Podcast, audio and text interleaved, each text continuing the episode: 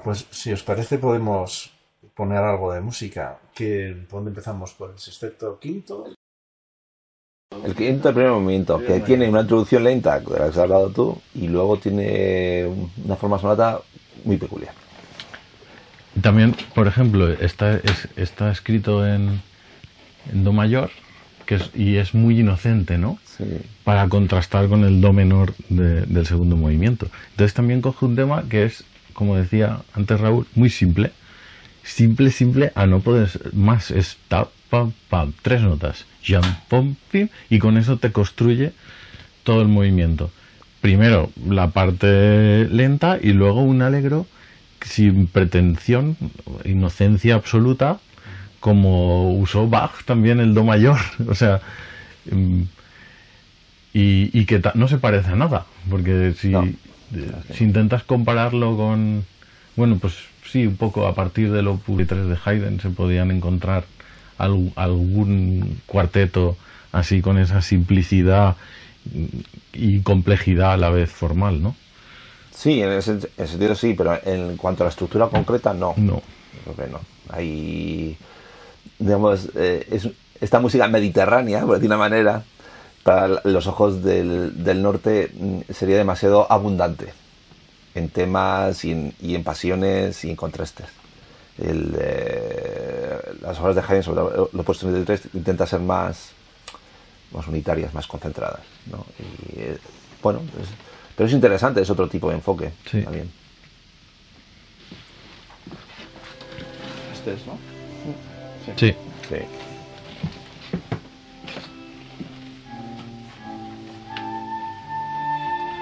Comentar, ¿eh? Mientras... Vale.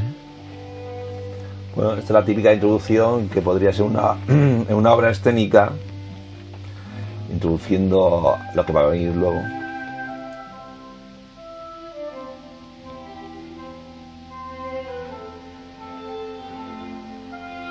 Y aquí tenemos ejemplo de estas melodías casi de salón.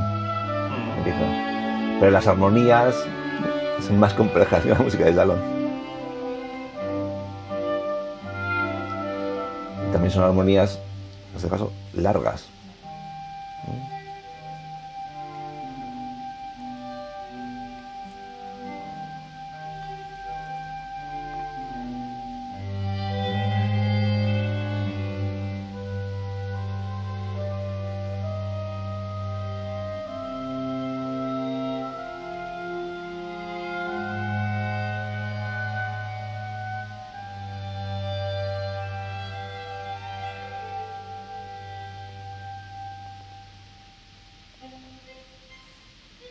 Es el tema.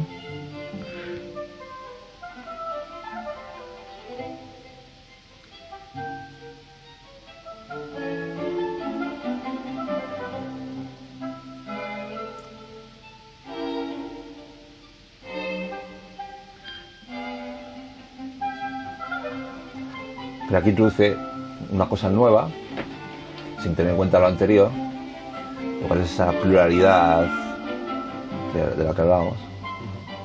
Y aquí estamos llegando a otra pasión, Eso es. que es, que es la- lo que hablábamos antes. De repente, De repente, si- sin que sea desarrollo, ni que sea desarrollo ni nada, nada. de repente cambia, va cambiando de, de pasiones, de colores, de- constantemente. Yo, a mí me, me- me daba siempre de una forma intuitiva la sensación de, de que es- era como un juego de niños, ¿no? Pero está la parte adulta también. Entonces hay un- como un conflicto entre, entre el juego de los niños y, y los adultos. De repente está la inocencia, y, pero de repente hay como, bueno, hay unos límites, hay una disputa, un, un problema, ¿no? Y no solo por el movimiento sí, porque tienen relación con los otros movimientos. ¿no? El segundo es un drama absoluto. Y claro, podría ser la pérdida del niño, que también está un poco en, en la historia de, de Brunetti. Claro, claro, claro. Y Coincide un poco en el tiempo. O sea, es como si estuvieran disfrutando, criando a, a- esos niños como ese niño que, que perdió y, y, y luego la pérdida, ¿no? De, no solo del niño, también de la mujer. Yo veo que puede tener relación, es de una grandísima profundidad.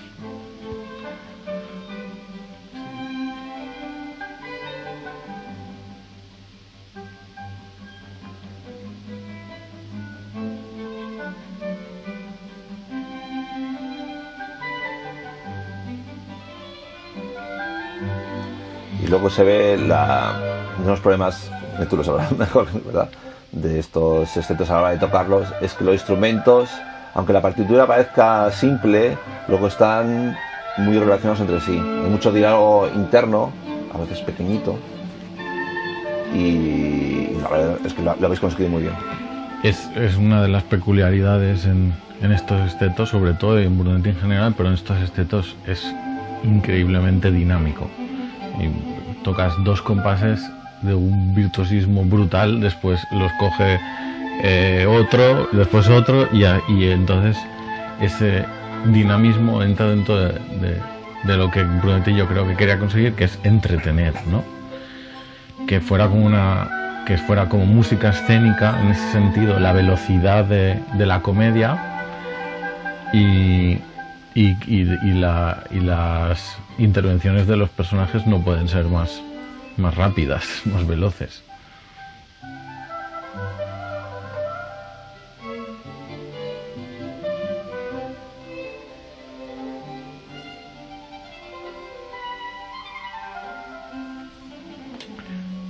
Estás acompañando en un compás, al siguiente es tu momento.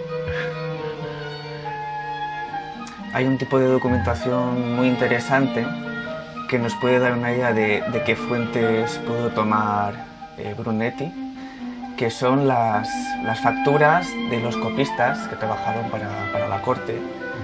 Y en concreto Francisco Mencía era muy, muy cuidadoso y anotaba eh, todas las obras que copió y ahí tenemos eh, la lista de compositores que posiblemente Brunetti tuvo como, como referentes, ¿no? Entonces es cierto que hay bastante Haydn, hay bastante Pleyel, pero también hay compositores que hoy en día no, no forman parte del canon, pero que tienen mucha presencia, eh, tuvieron bastante presencia en, en la corte, por ejemplo, Girovets, Koseluk, son compositores que se tocan muy poco, pero que en la época también ejercieron una influencia importante en los compositores.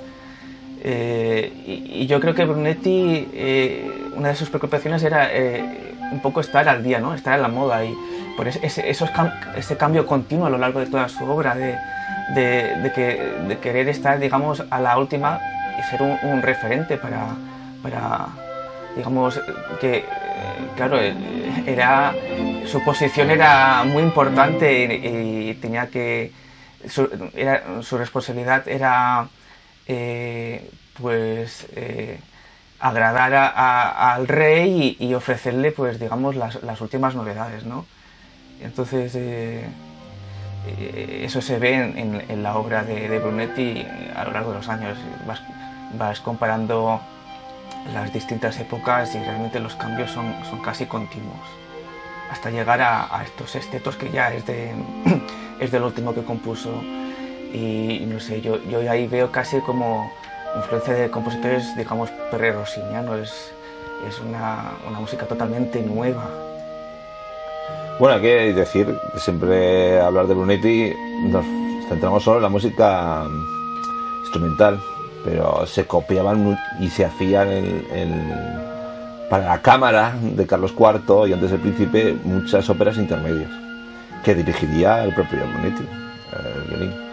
Eh, por ejemplo, durante los carnavales siempre se hacía algunos intermedios cómicos y alguna ópera cómica. Y hay un compositor que hemos descubierto la documentación que estuvo viviendo en Madrid y se le encargó la composición de varios tonos intermedios, que se llama Giuseppe Ponzo, que también tiene zarzuelas aquí en Madrid.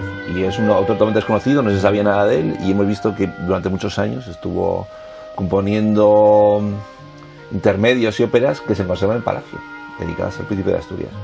Entonces, eh, habría que darle una vuelta también a la mm, influencia de estas óperas e intermedios cómicos en, en la música instrumental de Brunetti, porque no solo él tocaba música instrumental, tocaba también, y, y parece que, mm, bueno, sabemos que llegó a componer, cuando en 1992 o 91, no recuerdo, una ópera que se ha perdido, desgraciadamente.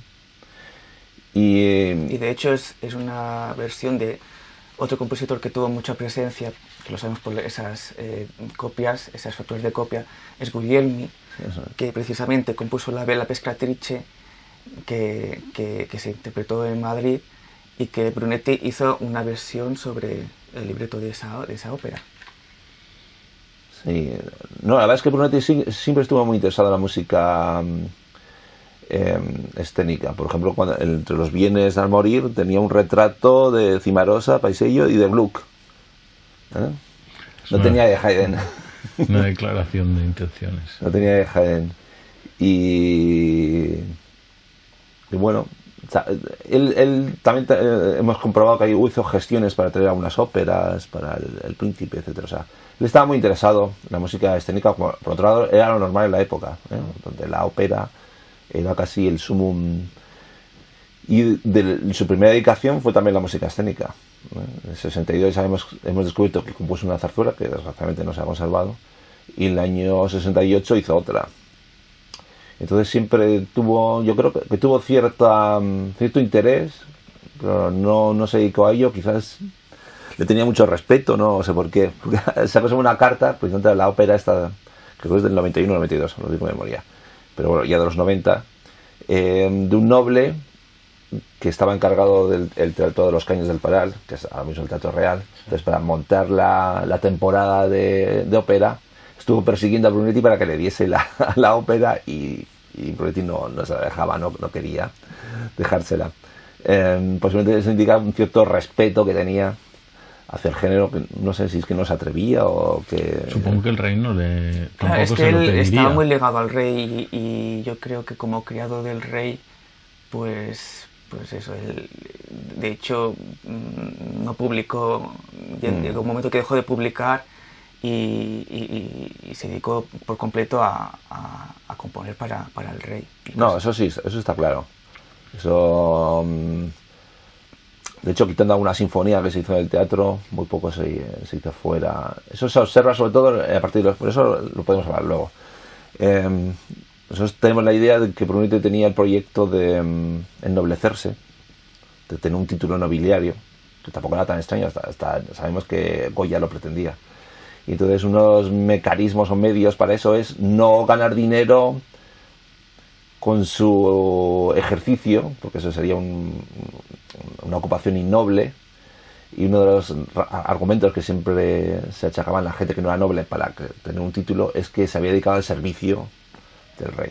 Entonces, en los años 70 publicó en París, hasta el año 76 creo, publicó en París, o sea, intentando ganar dinero como Boccherini, pero hay un momento que lo cortó. Puede haber muchas razones, pero yo creo que una de ellas es que dijo, eh, o pensó, el proyecto está en ennoble- en ennoblecerse y una de las justificaciones es que no había ganado dinero con su, con su música, que su música solo estaba destinada al servicio noble del entretenimiento del rey y que componía porque él quería. Es un poco también la argumentación de los pintores del 17, de Velázquez, etcétera, que también recibió un título nobiliario. Era, él no ganaba dinero con sus manos, sino que tenía un ejercicio noble y que estaba destinado al noble entretenimiento.